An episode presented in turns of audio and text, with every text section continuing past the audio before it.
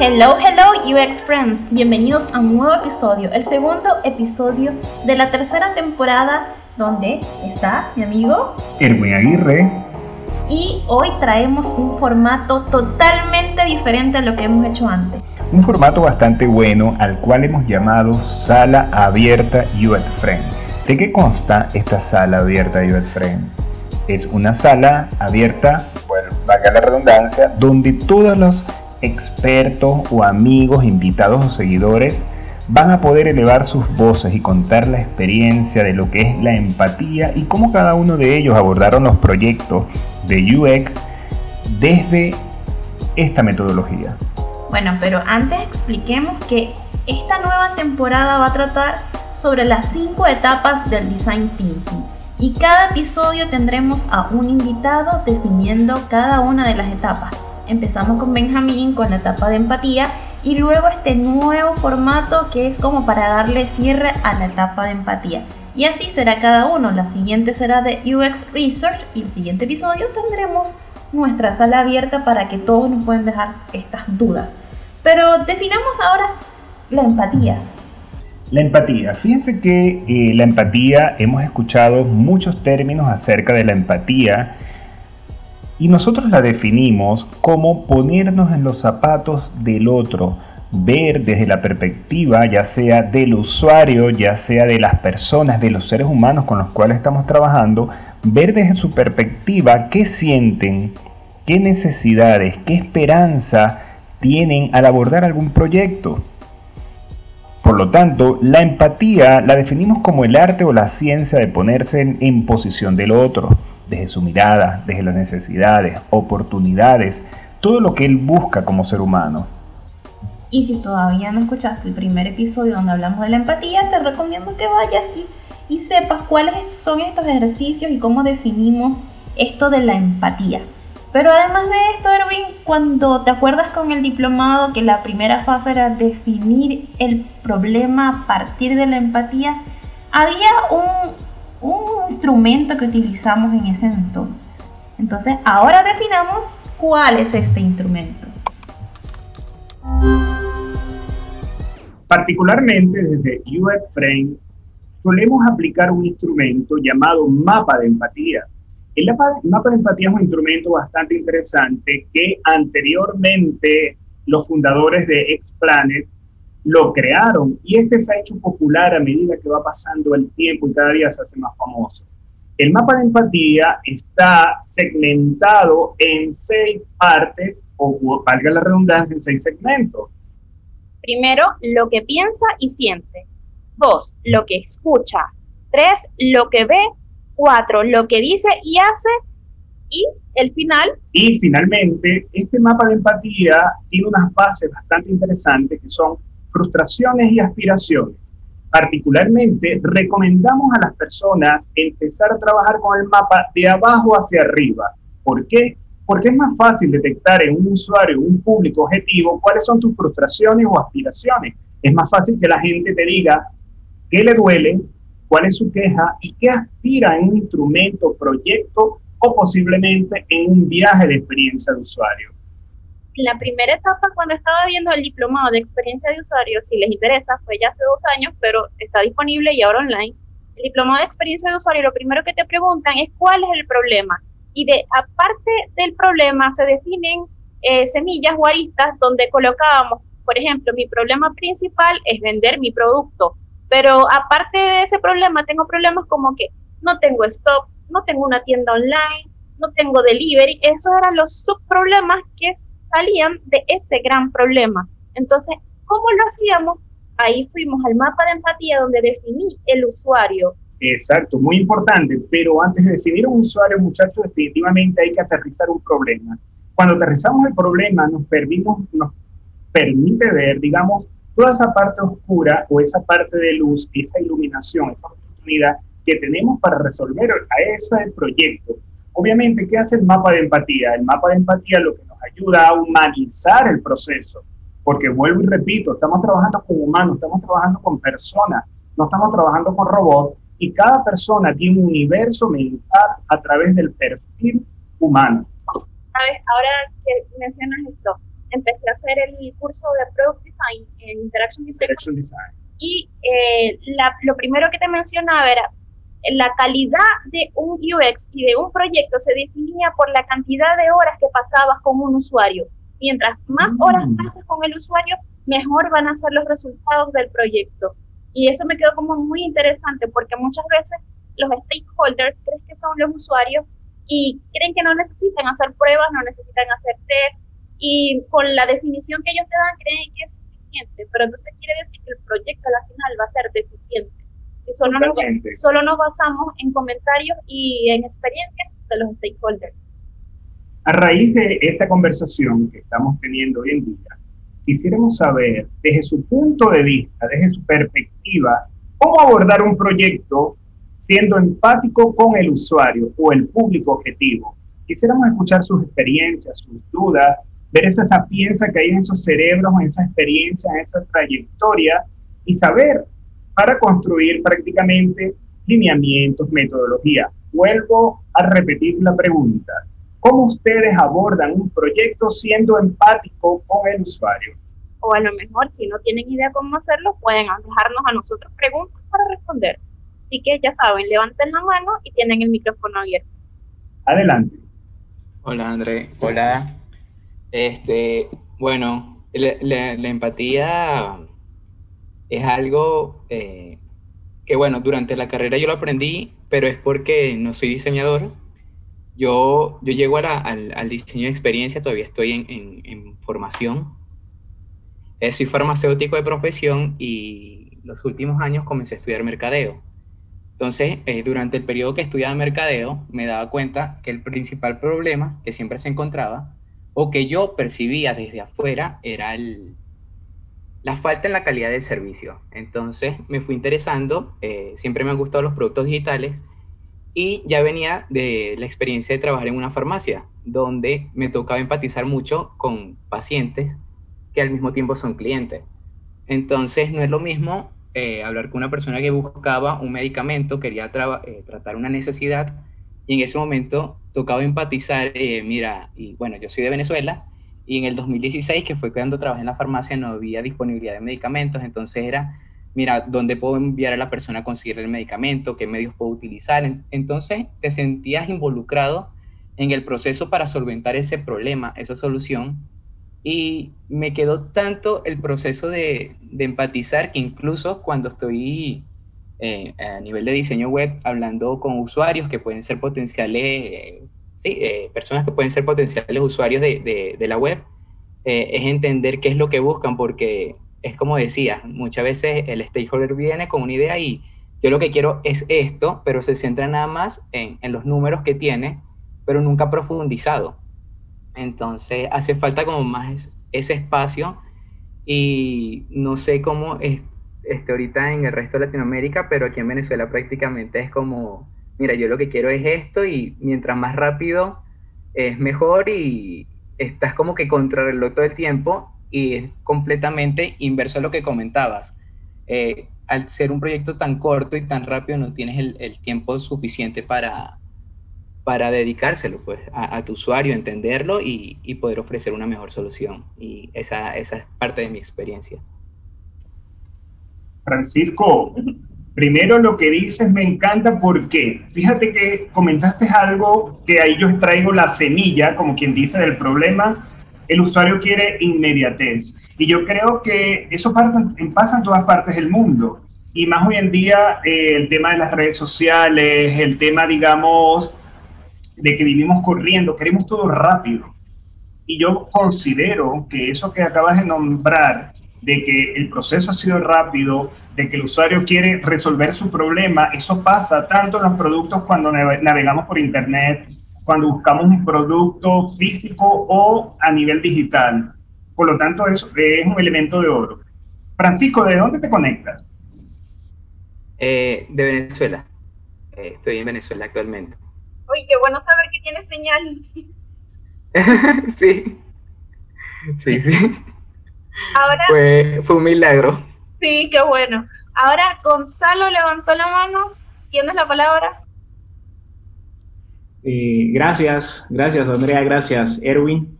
No, la verdad eh, es un placer estar acá. Me conecto desde Bolivia. Y no, vamos al grano.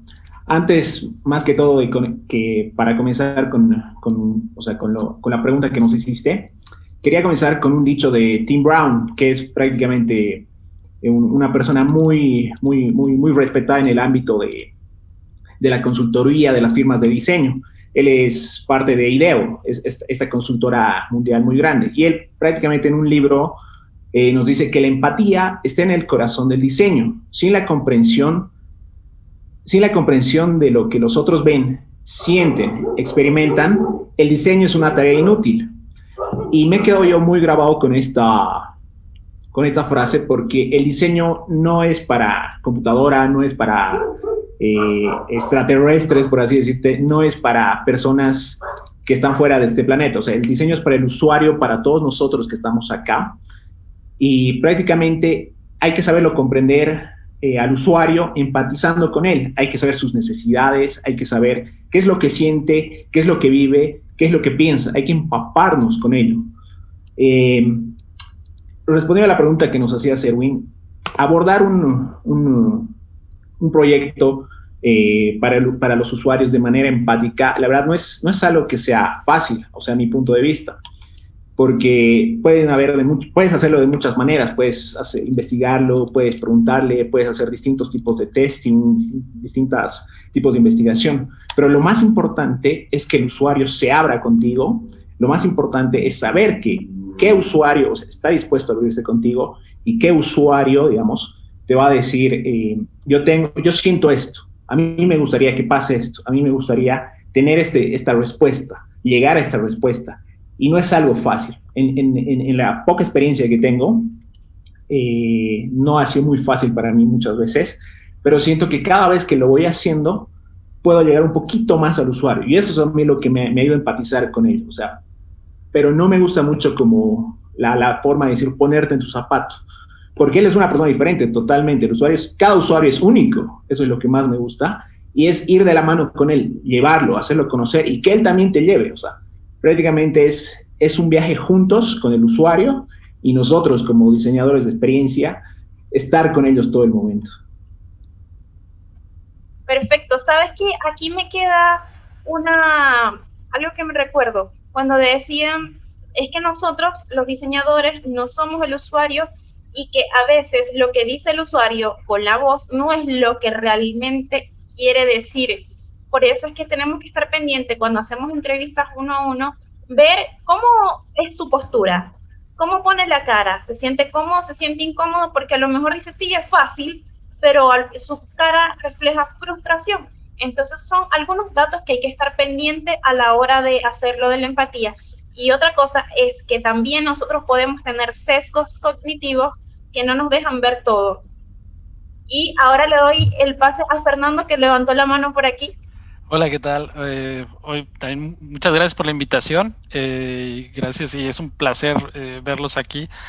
Em, bueno, yo quería platicar un poco de eh, también una experiencia que puede ser también una reflexión en este tema de al, momento de estar empatizando con los usuarios, eh, tuvimos eh, una experiencia con un cliente en el sector financiero en el que hicimos la segmentación, ¿no? que previo a la empatización hay un tema de segmentación porque tiene que ver mucho con al, usuario, a qué tipo de usuario hay que reclutar y con el que vamos a entrevistar. Entonces hicimos la famosa campana de Gauss, sacamos los percentiles y empezamos a sacar el bloque en el, en el, en el cliente que se, quería hacer los métodos de empatía, ¿no? que en este caso iban a ser entrevistas. Eh, ahí lo que se había propuesto durante mucho tiempo, porque llegamos a hacer una consultoría, era ir sobre ese segmento, que lo único que nosotros hicimos fue eh, volver a confirmar que ese era el segmento. Pero lo que propusimos en ese proyecto era también tocar a los extreme users. En la campana de Gauss lo que se muestra un poco es, tenemos el gran bloque de, de nuestros usuarios objetivo, pero es importante también entrevistar a los extremos, que los extremos son tal vez no nuestro target, pero por algo no están siendo nuestro target y, dejar algunas entrevistas o algunos tipos de, eh, o el método que se esté utilizando para también eh, ver qué está sucediendo acá. Que el, caso muy famoso fue el de Coca-Cola, el que eh, no hizo esta validación sobre los casos extremos, aunque sea una muestra muy pequeña, y lo que sucedió es que al final no se dieron cuenta que este, este pequeño bloque era el que estaba haciendo el, todo el efecto de por qué nos estaban enganchando con la marca y con el producto. Entonces, em, si bien es, está bueno es, eh, hacer esta segmentación, empatizar con tu cliente de usuario, utilizar todos los métodos, pero no olvidar que también hay un cierto segmento que es un extremo, que eso se calcula con esta campana y con los percentiles, y de ahí saber que tenemos que hacer una empatización también con el, con el usuario que creemos que no es nuestro usuario, ¿no? porque ahí podemos encontrar eh, cosas interesantes. Y lo que hicimos en este proyecto nos dimos cuenta que estábamos haciendo sobre segmento bancarizado, pero no estábamos yendo sobre segmento no bancarizado de por qué no estaban usando el producto. Y tal vez era un tema de accesibilidad eh, por red o accesibilidad por el, tipo de, solución que estábamos proponiendo. Y entonces ahí había otro, otro modelo de negocio también interesante y surgieron otras cosas ahí.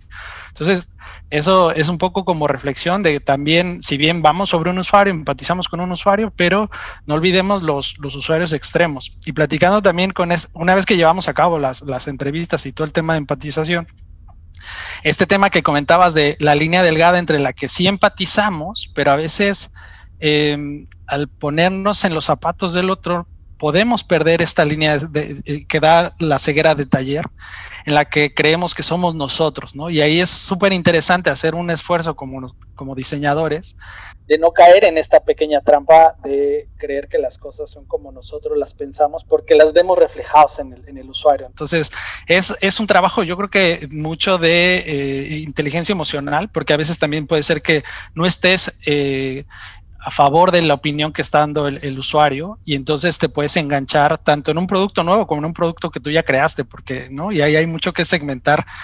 Eh, y también un poco nosotros para combatir esto, lo que hacíamos es que utilizábamos tres roles en, la, entrevista, donde había uno que solo entrevistaba, había otro que tomaba notas y había el que observaba, porque a veces cuando estás entrevistando y observando al mismo tiempo es un tanto más complejo, porque uno es estar llevando el storytelling para hacer la entrevista y otra cosa es estar observando.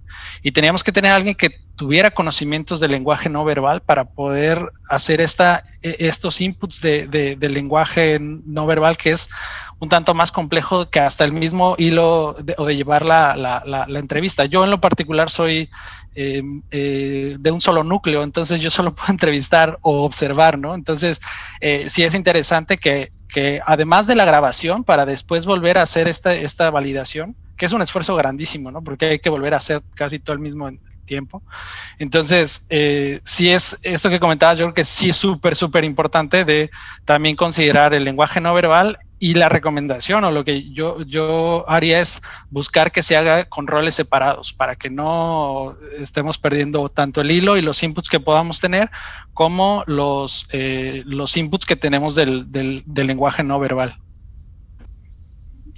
Fernando, comentas algo muy interesante eh, y que yo creo que hay una tela de juicio en ese sentido, donde yo considero podemos empatizar tanto, tanto, tanto que perdamos la objetividad del asunto. Obviamente, ¿por qué perdemos la objetividad del asunto? Hay un término que se usa en psicología que se llama acompasar. ¿Qué quiere decir acompasar? Que una persona puede ir a mi lado o a mi otro extremo y puede empezar a correr y llega un momento que yo le llevo el ritmo a la persona, pierdo mi, mi parte de mi caminata como tal y empiezo a compasar a la otra persona. Eso que dices de utilizar, por ejemplo, tres personas para hacer una evaluación, una, digamos, una estructura de un perfil de persona, una evaluación, tomar en cuenta a los usuarios que están a los extremos, muy, muy válido. Y hay una, hay una técnica que se llama Humulu, eh, que me encanta esa técnica porque así como habla de cuáles son los usuarios de los extremos o del centro, también... Hay medium y light user. son, tres usuarios. Son tres tipos de usuarios que después conversaremos de eso. Pero lo interesante de eso es que nos explican o nos llevan a la reflexión de que los usuarios que manejan poco la tecnología o están poco empatizados con un proyecto los puedes convertir convertir, pero obviamente para convertirlo hay que empatizar. Y eso que dices me parece espectacular, perfecto, tomar en cuenta a los usuarios que están al extremo y estar atento del lenguaje no verbal. y que va a depender del, perdón, eh, también va a depender mucho del presupuesto del proyecto, porque a veces no da para que estén las tres personas, pero bueno, si se puede, se puede, ¿no? Se, se hará. Mira, dijo, un elemento de oro. El, vamos el presupuesto. Y cuando eres el único UX designer en toda la compañía o el departamento de un solo UX que tiene que hacer entrevista, tiene que hacer el diseño, tiene que hacer los test, tiene que estar pendiente de pruebas, así como me pasa a mí, es complicado, de verdad. No solamente el presupuesto, Fernando, chicos, están de acuerdo, el tiempo, porque a veces te contratan como experto en experiencia de usuario y te dicen, mira, hoy a las 3 de la tarde es la reunión, ¿y para cuándo necesitan todo esto? Para mañana a las 3 de la tarde, ¿qué sirve?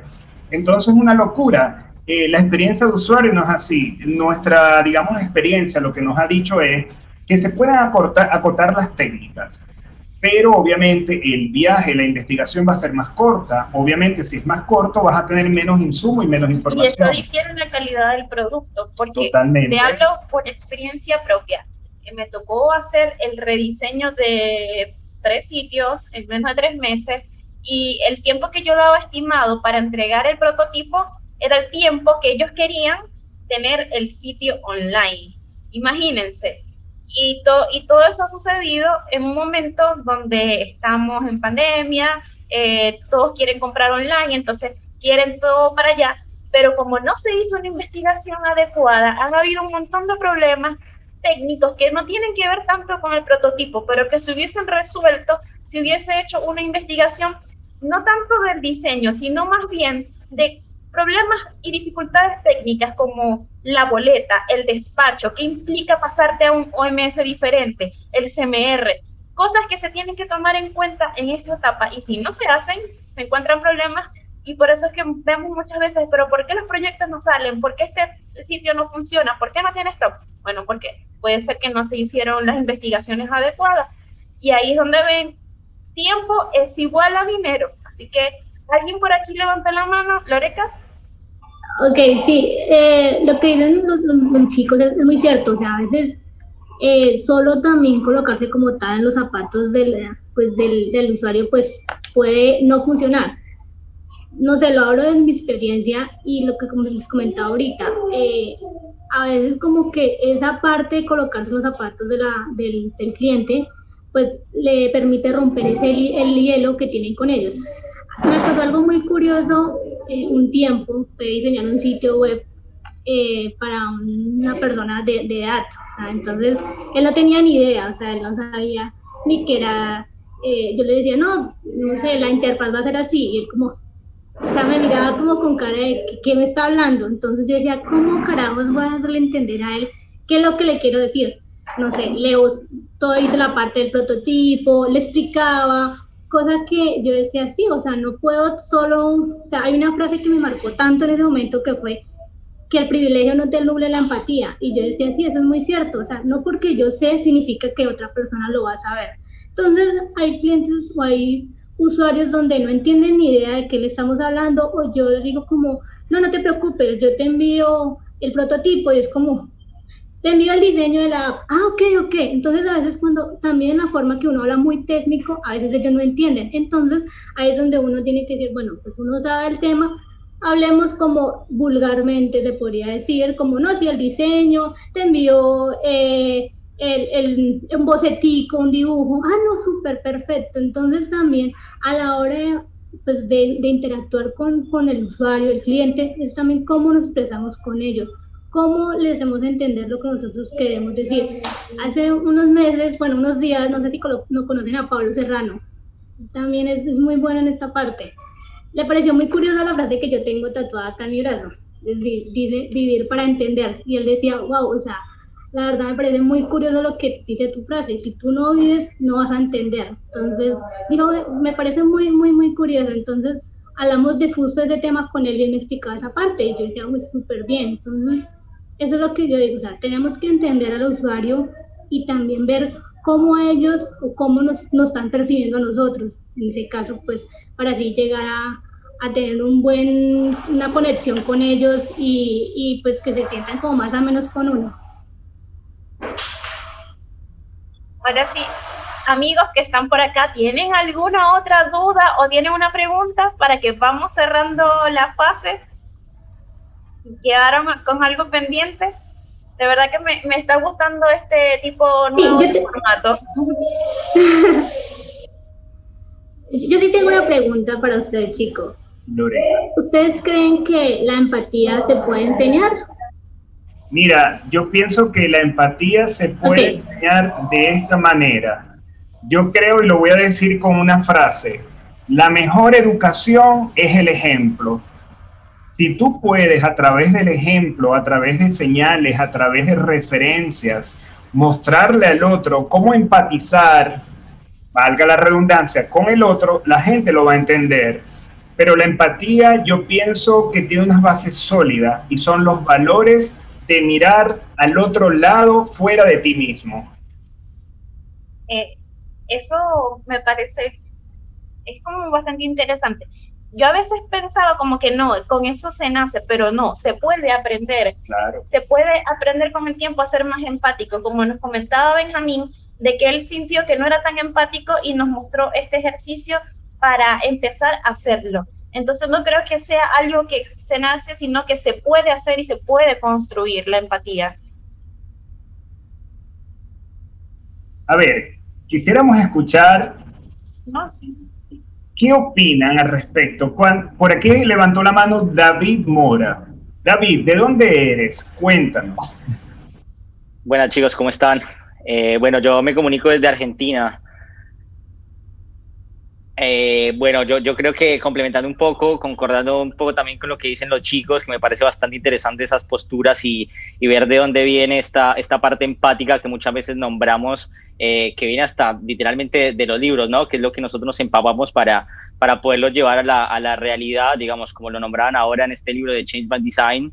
Se, se toca mucho el tema empático y muchas veces se habla mucho de cómo llegar a tener esos datos cualitativos y cuantitativos en esas entrevistas uno a uno que muchas veces necesitamos, eh, pues para tener, poder resolver ese problema, ¿no? Que obviamente al momento de hacer, no sé, lo divido en dos partes, el hacer un onboarding en un nuevo proyecto, tienes el objetivo principal, que es el, solucionar un problema, que yo creo que es lo que viene eh, por parte de, los usuarios que, o los stakeholders que puedes, eh, te dan datos y todo lo demás, y después viene la parte de las de, lo que podemos empatizar con la gente, ¿no? ¿no? es un tema fácil empatizar, la verdad que eh, si no tenemos como el, la persona o las personas que directamente podemos entrevistar, tipo usuario final, que son la persona que va a interactuar directamente con el website, con la app, eh, creo que también puede traer un problema, ¿no? Porque si empatizamos con las personas, haces un panel donde encuentras personas del mismo rubro o gente que por ahí directamente no entra a una app o no hace una compra por un e-commerce eh, muy seguido, creo que ahí podemos empezar a tener problemas, ¿no? Entonces yo creo que una de las cosas principales para poder empatizar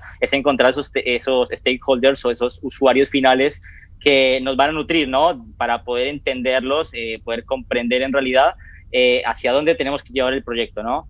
Eso me parece bastante interesante. Además, pienso que no, no solo la empatía la tenemos que ver solo en, en, esta parte, ¿no? En solo la primera parte, sino que después cuando empezamos a hacer un poco de, de wireframe o, o, pruebas de usabilidad y todo esto, también tenemos que tener un poco de empatía. O sea, la empatía no solo se ve cuando estamos en entrevistas, sino después con un, un modelo, algún prototipo, poder saber y entender de verdad si lo que dijo el usuario antes, lo que vimos, que lo que comentaba Andrés, esa psicología o ese psicólogo que nos sale internamente a veces al ver cómo se mueven, cómo se sientan, todo esto, eh, hace que de verdad un producto quede completo, ¿no? Sabiendo, entendiendo los problemas y después intentando sentarnos y ver cuáles son las soluciones de ese problema cuando el usuario está frente a una pantalla, un prototipo o lo que se necesite.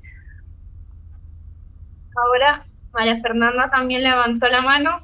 Hola, ¿qué tal? Este, bueno, a mí me parece súper interesante todo esto, que por esta razón de la empatía es que el, dicen que UX puede ser una persona con cualquier profesión, ¿no? Porque justamente se trata de research, por lo menos lo que comentó Francisco, que trabajó en farmacia y, se, y estuvo en medio de todo este proceso de las personas de tratar de conseguir un medicamento, eso a mí me erizó la piel. o sea, de verdad me parece que es un tema bastante fuerte, más que todo sabiendo en, el contexto social en el que estaba sucediendo eso. Entonces yo llegué al UX porque yo estudié fue diseño de moda, ¿no? Em, yo siempre he estado metido en moda porque mm, soy una persona que me encanta, me encanta mucho coser, siempre, siempre he estado en ese mundo.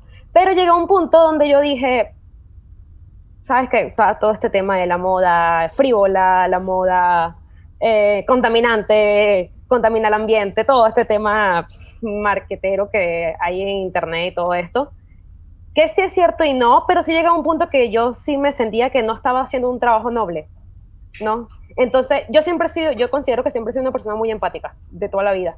Tanto así que cuando yo empecé a ir a mi psicólogo, me diagnosticaron que, o sea, tengo ese, un trastorno de personalidad donde yo siento tanto, soy tan hipersensible que me meto tanto en la persona, en, la, en lo que siente la otra persona, que soy capaz de, o sea, lo siento muy fuerte. Y por eso fue que yo llegué al UX porque yo me di cuenta de que había un espacio, claro, en el mundo de la tecnología, cuando yo participé en un Startup Weekend y a mí esa experiencia me cambió la vida. O sea, cuando descubrí todo esto de los emprendimientos digitales y tecnológicos y me di cuenta que había un espacio para este tipo de personas que no necesariamente tienes que ser un programador, no tienes que ser un desarrollador, pero qué hacer con esa con esos sentimientos, pues, porque realmente cuando lo que yo veía que era una debilidad, porque yo lloraba por cualquier tontería desde que tengo uso de memoria, eh, realmente es algo positivo, porque puedes utilizarlo para ayudar a otras personas. Y ahí fue donde pasé esa barrera de decir, ok, ahora quiero hacer esto, porque veo que sí puedo ayudar a personas haciendo algo que porque siempre estuve en el medio del marketing, ¿no? Siempre estuve en esa, en esa onda como pasando diseño, marketing, creador de contenido, ¿no? Y surfeando esa ola, este, llegué a este punto donde me di cuenta de que esto puede y es una profesión muy noble para el día de hoy, más que todo el tema de la accesibilidad. Es súper importante. Ahora que, que nos comentas esto, estoy como que contenta porque porque entonces así, de verdad, estamos empatizando con nuestra comunidad de UX Friends, porque ahora no solamente estamos hablando entre nosotros con invitados, sino que de verdad estamos escuchándolos ustedes. Y creo que eso es la clave para empatizar, escuchar al usuario. Entonces, si tienen alguna duda más, porque vamos cerrando el episodio y de verdad agradecida porque estén ustedes acá con nosotros y nos den sus puntos de vista y experiencias. Sí, chicos, yo, yo, yo tenía otra, otra pregunta. Eh, estaba pensando en esto de la, de la creación de escenarios y este tipo de cosas que también ayudan mucho a, a, a perfilar ese usuario final, ¿no? Entonces, ustedes en sus proyectos personales, hasta en el podcast, les digo cómo cómo, trabajan ese tipo de escenarios para saber a qué tipo de gente les interesa esos podcasts o, algún post en especial, porque a ver, eh, eh, esta parte, esta sección creo que le pega a cualquier carrera, a cualquier persona, a cualquier rubro, y ser empático, ustedes lo deben saber más que nosotros, generando contenido en redes sociales que tienen que ser eh, mucho más abiertos y llevados al aprendizaje de, de las personas, ¿no? Entonces me gustaría saber cómo llevan eso ustedes para empatizar con los usuarios que obviamente muchas veces no conocen el término y los tienen que traer hacia el UX intentando explicar eso. Eso mismo me pasó eh, a lo que empecé a compartir contenido. Yo pensé que yo quería compartir un tipo de contenido. Y bueno, Fernando debe saber eh, que, por cierto, va a tener una masterclass de, de Ikigai. Yo realicé un Ikigai para empezar a compartir contenido de marca. Y a medida que fue compartiendo contenido, fui escuchando a mis usuarios, viendo mis estadísticas y viendo qué temas le interesaban. Entonces, a la medida que me fue, me dejaban muchas preguntas y siempre la misma pregunta, como que, ¿cómo empiezo en UX? ¿Dónde empiezo? ¿Dónde estudio? Y entonces fue así, como escuchando a los usuarios a través de DMs, de los comentarios que dejaban en el post, fue que empecé a crear contenido a partir de las necesidades de mi usuario. Pero lo básico fue que empecé a escucharlos y hablar con ellos, porque no vale de nada que tú dejes un post por ahí y que no le responda a la gente, que nunca les responda a los DM. Y no solamente quedarse con una plataforma. Instagram es una gran, gran plataforma, pero estamos viendo los cambios que están teniendo, muchos no les gusta. Entonces yo recomiendo, escucha a tu usuario, no te quedes con una plataforma, utiliza LinkedIn. LinkedIn es súper potente. Twitter, Twitter se generan muchas conversaciones. También tienes que tener tu página web pero lo más importante es que le digo es que lo que hago yo es escuchar a mis usuarios, hablar con ellos por DM, y es por eso que ustedes están aquí, porque son con las personas que más converso por DM en las redes, y además hay que ver los números. Si yo veo que un post le va mal sobre un tema, eso quiere decir que ese tema no está gustando. Cuando veo en las encuestas, en las estadísticas de los posts, como que estas palabras tuvieron más llegada, este post tuvo más engage, tuvo más comentarios, quiere decir que por ahí va la cosa. Entonces siempre me acompaño con los números para saber qué temas voy a seguir tratando. Claro. No, y ahí, ya, Fernando, te quiero, quiero comentar una cosa, David, para darle pase a Fernando. Hay una cosa muy importante de la empatía, que todo el mundo habla de la empatía, pero ¿dónde está la gestión o la, sí, la gestión de la empatía por uno mismo? Porque hay una cosa muy importante, encontrar tu propia voz, encontrar los códigos con quien puedes hablar con tu público. Y hay algo bastante honesto y creo que es transparente, que hay personas que se van enamorando de tus códigos, hay otros que no, sencillamente no les gustan tus códigos, pero hay que seguir intentando, hay que seguir evaluando, explorando. Todo lo que dice Andrea es muy válido con respecto, digamos, a ver qué quiere tu público, testearlo, preguntarle, ir probando, ir iterando. Y una cosa muy importante, vivimos cambiando, tanto hormonalmente, físicamente, cuando cambian los años, las tecnologías cambian, Instagram está cambiando, hay personas que lo rechazan, pero llega un momento que empiezas a fluir sobre la plataforma, así pasa y así son los códigos es lo que creo humildemente. Quisiéramos escuchar a Fernando Ruiz que quería comentar. Eh, y Leo también. Y Leo también quiere comentar algo. Pero ahora sí vamos a ir cerrando para que este episodio no quede tan largo. Bueno, rápido.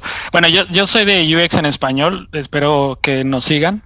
Y esto que comentaba André, que, que eh, vamos a hacer el Ikigai, no sé si ustedes están inscritos, pero si no, eh, lo pueden investigar. Pero em, creo que sí, e, es súper importante tomar este tema de los datos y este tema de, para poder empatizar y empezar a escuchar a la comunidad, pero también justo en esto que comenta Erwin, es súper interesante porque estando al menos en este nicho de UX en, UX, eh, empieza a haber gente que le gusta el tema de research, gente que le gusta el tema de writing, gente que le gusta el tema de UI. Entonces, em, es también una decisión propia de saber hacia qué eh, tipo de usuario, en este caso, hay que ir irle hablando y es como, esto, como dice Erwin, va fluyendo un poco entre si es un tema de research, es un tema de writing, es un tema, porque va a haber alguien que no le interesa el tema de writing y, y estés hablando de writing, ¿no? Estás hablando de UI y no le interesa UI, sino le interesa research. Pero lo interesante de cuando se toca cada una de estas partes, o en lo particular lo que buscamos en UX en español, es que sea algo que les deje algo, algo que, que cuando lo pongamos ahí es porque les va a dar algo adicional. Y ahí es donde creo que se llega a conectar con el valor que se le entrega a la gente y es donde, y ahí es donde justo se empatiza con el hecho de si yo estuviera en ese lado y quisiera aprender un tema, cómo lo tendría que aprender y cómo tendría que estarlo viendo para que sea muy sencillo de aprender, ¿no? Y ahí es donde empiezas a conectar, pero sí es súper importante que se le empieza a dar tu propia voz y le empiezas a poner hasta, ¿no? El mismo estilo y todo, porque es, ese ya es una decisión de cómo, cómo quieres comunicar esta parte y aparte de decir que eres empático. Sí, ahora vamos finalizando con Leo. Hola, Leo. Leo, abre el micrófono, está en silencio. Ahora sí, hola, ¿qué tal? ¿Cómo están? Eh, eh, saludos desde Panamá. Bueno, en mi caso es algo diferente, como Andrea sabe. Eh, yo soy un promiscuo del diseño y del marketing. yo soy diseñador de, de estudio, fotógrafo de, de pasión y marketero por trabajo.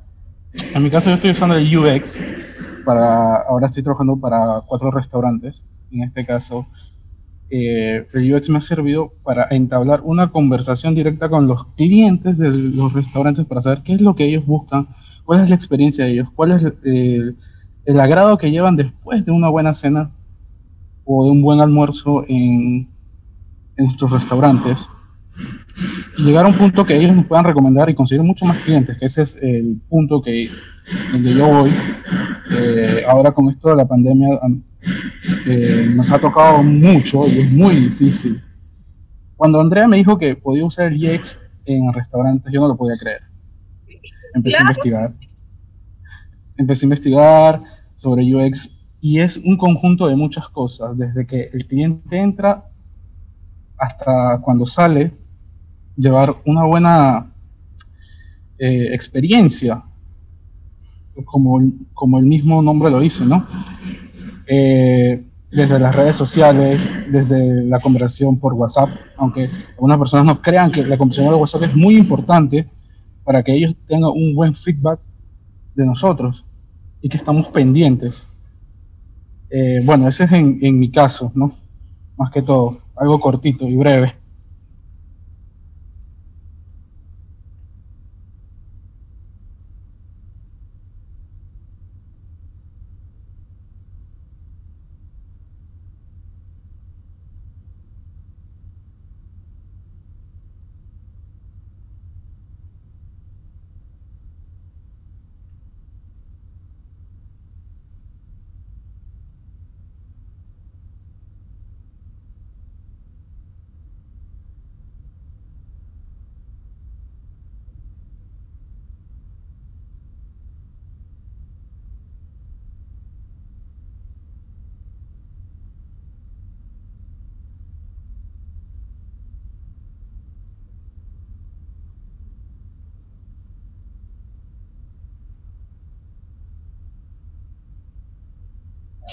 Eh, ¿Me escuchan? Sí, Lore. Sí, chicos, eh, no, la verdad, estoy súper contenta. ¿Me escuchan? Sí, ok. Que les comentaba que la verdad estoy súper contenta, o sea, la verdad, eh, no sé, recibir o escuchar la opinión de cada uno de ustedes es muy interesante. O sea, cada quien tiene su punto de vista de qué es la empatía, cómo la siente, cómo la ve, de todas esas formas. Eh, algo que me parece muy curioso, lo que comentaban ustedes, es el tema pues, de las redes sociales y eso, y lo que decía antes es muy cierto. O sea, o sea yo, yo, considero que ella tiene mucha empatía. O sea, cuando la conocí a ella fue algo muy casual que yo dije, a veces las personas piensan que por tener tantos seguidores, entonces nadie la puede terminar, nadie la puede mirar, tal cosa. Cosa que ahí es el gran error. Las personas que logran, digamos, a, a esos seguidores o, esas, o, a esa comunidad, entre más como a menos sean con uno, uno más, más fácil va a llegar. Entonces, digamos, en, en el caso de You Friend, me pasó pues esa parte que fue súper casual. Yo estaba en Spotify cuando yo, eh, yo lo conozco a este, este, yo sé quién es. Entonces me fui al perfil de ella y averigué toda esa parte y decía, wow, o sea, me parece muy, muy interesante el tema que maneja ella digamos a mí con, pues como tal la plataforma en este momento, digamos Instagram, yo siento que está siendo muy empático ahorita con su reel, con la parte de las historias, entonces ahí es donde uno va a empezar, o digamos en mi caso yo soy muy penosa a la hora de mostrarme frente a una cámara así, entonces yo, yo comentaba André, yo como no, yo quiero grabar un TikTok pero me da pena, entonces ahí es donde tengo que empezar a tener esa empatía con esa parte de redes, que, que eso casi no lo tengo, pero en cambio con una persona me parece más fácil estar en una plataforma digital. Entonces, es como el punto que yo digo y que yo, pues, no sé, me parece desde mi punto de vista. Eh, no sé, tenía una pregunta, era, eh, no sé, ustedes, ¿cómo, cómo, cómo se, cómo, cómo quitaron ese miedo a hablar, pues, al, no sé, por la red social, por un ¿cómo hicieron para, como romper ese hielo y ser más empáticos con sus, seguidores? Lore, ¿y quién te dijo que no tenemos miedo? Yo considero que el miedo siempre existe, pero el miedo les voy a decir, muchachos, a todos los que nos acompañan y nos escuchan en este momento, el miedo viene de la validación externa. Como seres humanos siempre esperamos la validación y es por eso, y quiero cerrar con estas palabras, que tenemos que empatizar tanto, tanto con nosotros mismos que nos enamoremos y saltemos al vacío a atrevernos a ser comunidad UX, a empatizar tanto con los demás como con nosotros mismos. Pero Lore, de que hay miedo todos los días, el aladito tiene un lado al lado de la almohada y él quiere acobijarse debajo de tu sábana. El miedo siempre existe todos los días ahí estamos trabajando en contra de él y él con nosotros. Pero también dicen que si no tienes miedo también puede ser un pequeño problema, porque si no te da miedo por decir quemarte con el fuego te puedes morir, así que el miedo también es bueno. Claro, el miedo entonces aquí funciona como un botón de alerta. Sí, pero hay que sobrellevarlo y obviamente escucharlo. Y yo creo que esa es la reflexión final para cerrar el, el episodio, que lo más importante para empatizar es escuchar, saber escuchar. Tenemos dos oídos y una sola boca, por algo será. Así que, bye bye, UX Friends, nos vemos en el próximo episodio. Gracias a todos por acompañarnos. Cariños y gracias. El diseño de audio, mezcla y remasterización fue realizado por Ignacio Sánchez. Recuerda seguirnos en Spotify, Instagram, Facebook, Twitter y LinkedIn como UX Friend Podcast. Y si este episodio te gustó, queremos pedirte como UX Friends que nos califiques y dejes un review en Apple Podcast o compartas en tus redes etiquetándonos. Porque el diseño nos une y el UX nos acompaña.